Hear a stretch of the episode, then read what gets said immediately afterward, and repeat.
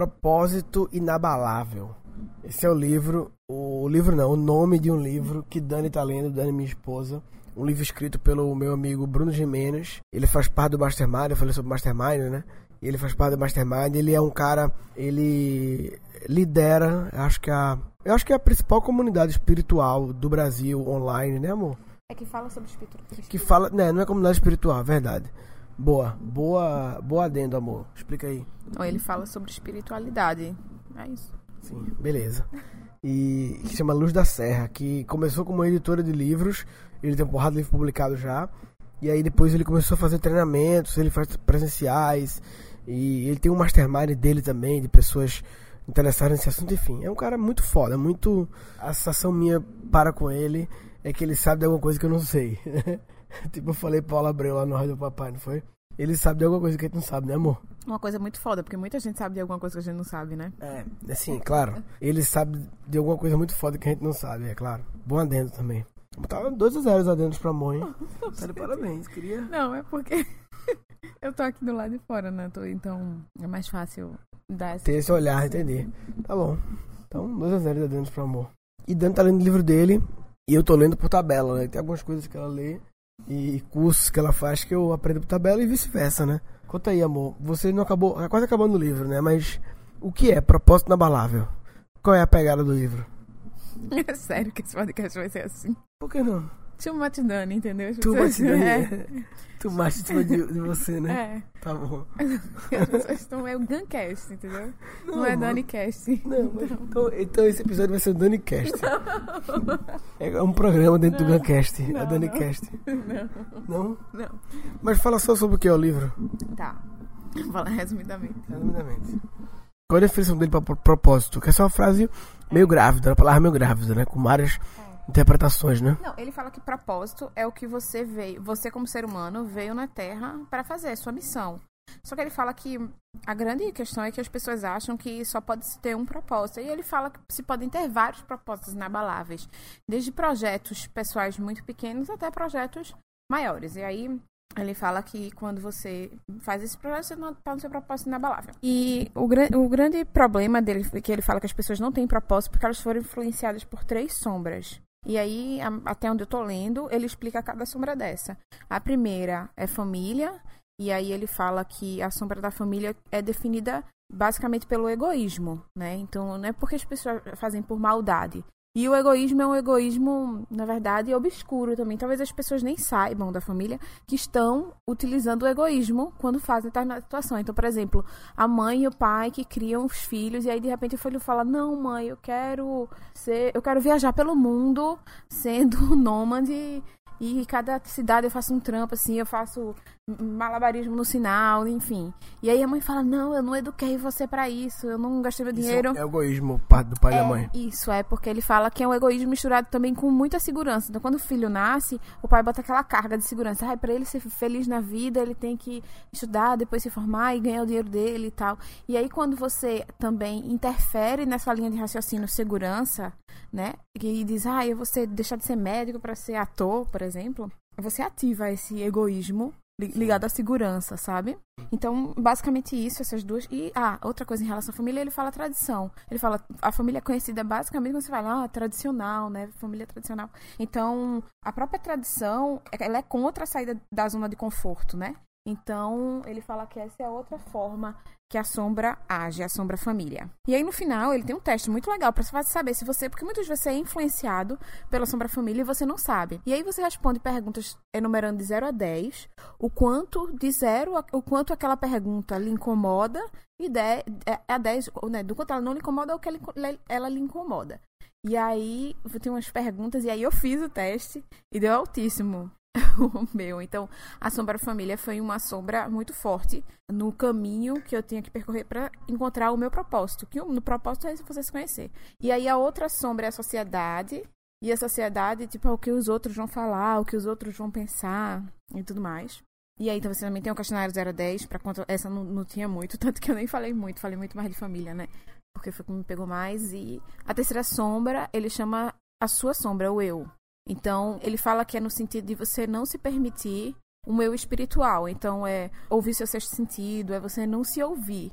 E para você ter esse contato com o seu sexto sentido, assim, né, com sua espiritualidade, você tem que estar bem conectado com você mesmo. Então é mais ou menos isso. É meio que uma coisa alimenta a outra, entendeu? E aí ele fala espiritualidade é no sentido de você acreditar numa coisa, desde a da força da natureza, né? Até um, você seguir um pastor, você seguir um, um budista, enfim. Eu acredito no sol. Tá, mas ele. Enfim, ele é super aberto. Eu acho que o sol é o cara. Tá bom. O sol, meu Deus, porque o sol ele tá lá. Tudo depende dele. Ele que manda energia para as plantas. Isso é uma coisa que eu aprendi com o Peter Diamandis. Eu tive um encontro com ele semana passada. Ele veio para São Paulo e fez um encontro com alguns alunos. E alguém falando sobre energia solar, sobre comida. Eu te falei isso não? Eu te falei? Não, Negócio da comida? não. Que alguém perguntou pra ele como é que vai ser a produção de comida pra abastecer a população inteira, blá blá blá. E Peter falou assim: O que é comida? Foi bem filósofo esse de Peter. Uhum. Eu falei isso não? Não. Ele falou assim: O que é comida? Comida, basicamente, é a transferência da energia do sol para o nosso corpo.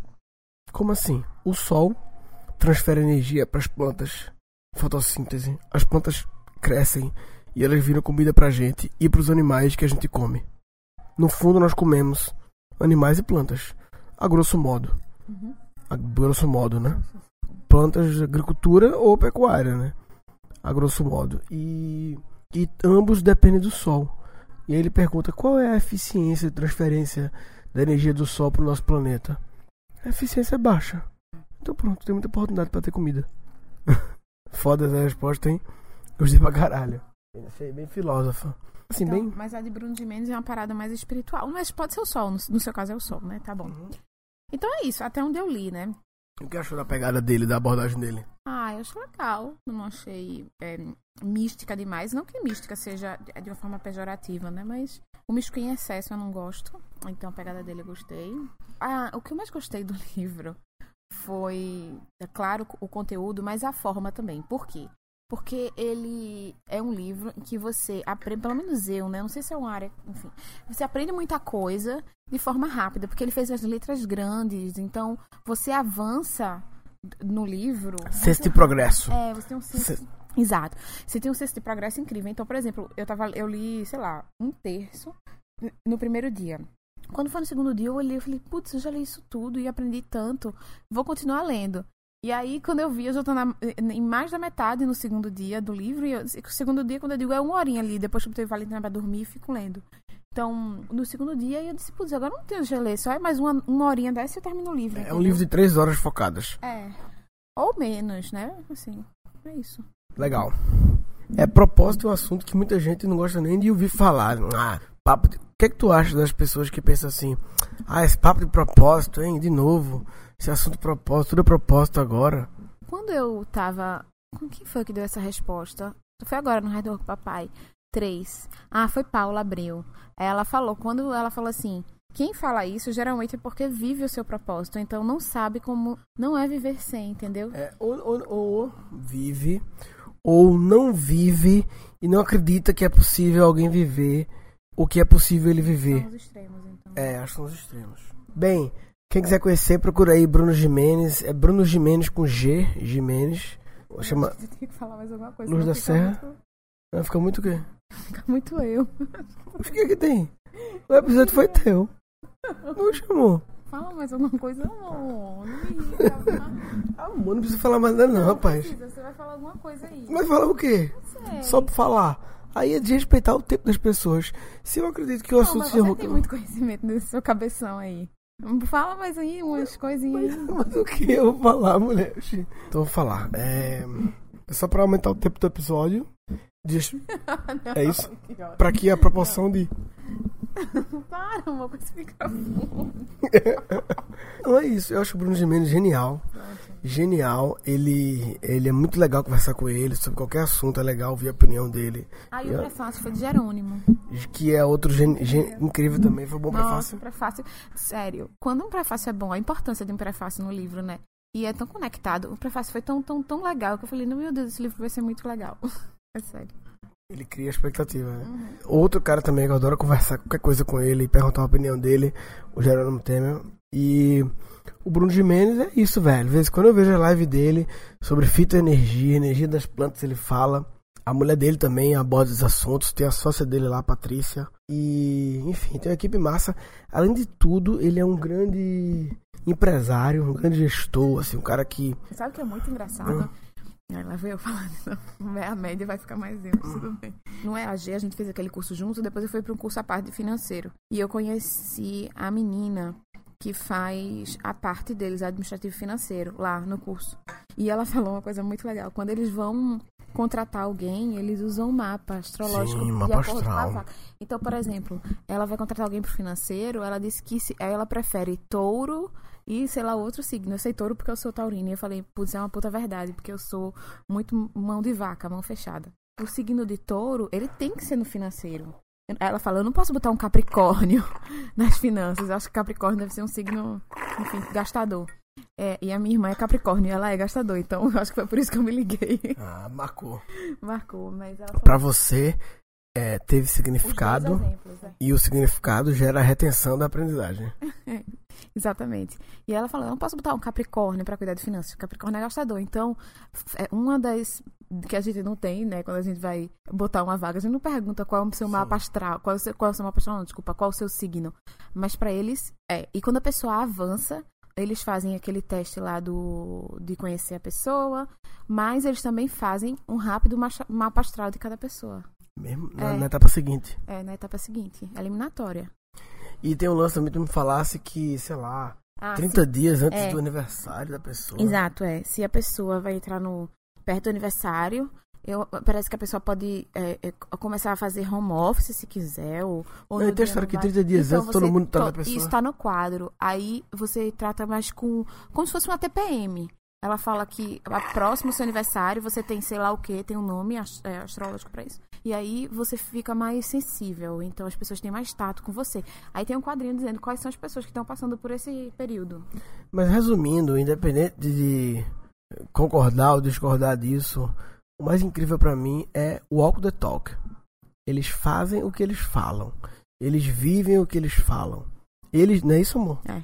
Eles vivem a parada que eles falam de verdade. E pra mim não importa se eu acho que tem que ser assim ou não acha. Eu admiro só por eles pela integridade de realmente fazer o que eles falam, não é da boca para fora não. Todas as resenhas e a mulher dele é mega foda em mapa astral. E eles entendem qualquer coisa esotérica, alternativa, eles têm uma eles têm um- uma opinião assim, uma, uma, uma experiência, né? Eles têm um repertório muito grande de terapias, de coisas assim, né? Muito foda, legal. Bem, isso aí então. Então eu enrolei um pouco mais, acho que distribuiu melhor a proporção de Dani e Murilo, para conforto de Dani. Então, se quem quiser, comenta sobre esse episódio, gancast.com.br barra inabalável. O nome do livro é Proposta Inabalável, então gancast.com.br barra inabalável. E esse episódio o objetivo era, era falar um pouco sobre o livro Proposta Inabalável, mas acho que a aprendizagem foi a, a das três sombras. Acho que foi um lance legal. Que, coincidentemente, amor, é muito conectado com a aprendizagem criativa com o meu curso, porque se para pensar, a sombra da família, bloqueios educacionais. A sombra da sociedade, bloqueios mercadológicos. E as suas próprias sombras internas, né, suas bloqueios cerebrais. É um framework meu de criatividade, coincidentemente, é isso. Dos bloqueios de criatividade. E é isso, eu acho que esse assunto de espiritualidade é um assunto que não tem regra, mas eu acho que a regra é. A única regra é, é se abrir a isso. Essa é a única regra. Se abrir a isso. Não é isso? Se abrir. Não tem regra de gostar ou não gostar de fulano cicrano, nem goste do Bruno Jimenez. Se abra a ver qual é a dele e se abra a outras coisas. Então, pra mim, o assunto espiritualismo, a única coisa que é, é regra é se abrir. E aí você pode se abrir e condenar e não querer nada, enfim, mas você, você se abrindo você vai se encontrar em alguma viagem aí, né? Se você não se abre à espiritualidade, você está de brincadeira na tomateira. Tá de brincadeira na tomateira. Tá de brincadeira na tomateira. Ah, vai. Nesse episódio foram capturados três insights. Então, a própria tradição, ela é contra a saída da zona de conforto, né? E para você ter esse contato com o seu sexto sentido, assim, né, com sua espiritualidade, você tem que estar bem conectado com você mesmo. Então é mais ou menos isso. É meio que uma coisa alimenta a outra, entendeu? A sombra da família, bloqueios educacionais. A sombra da sociedade, bloqueios mercadológicos. E as suas próprias sombras internas, né, suas bloqueios cerebrais. Falou, papai.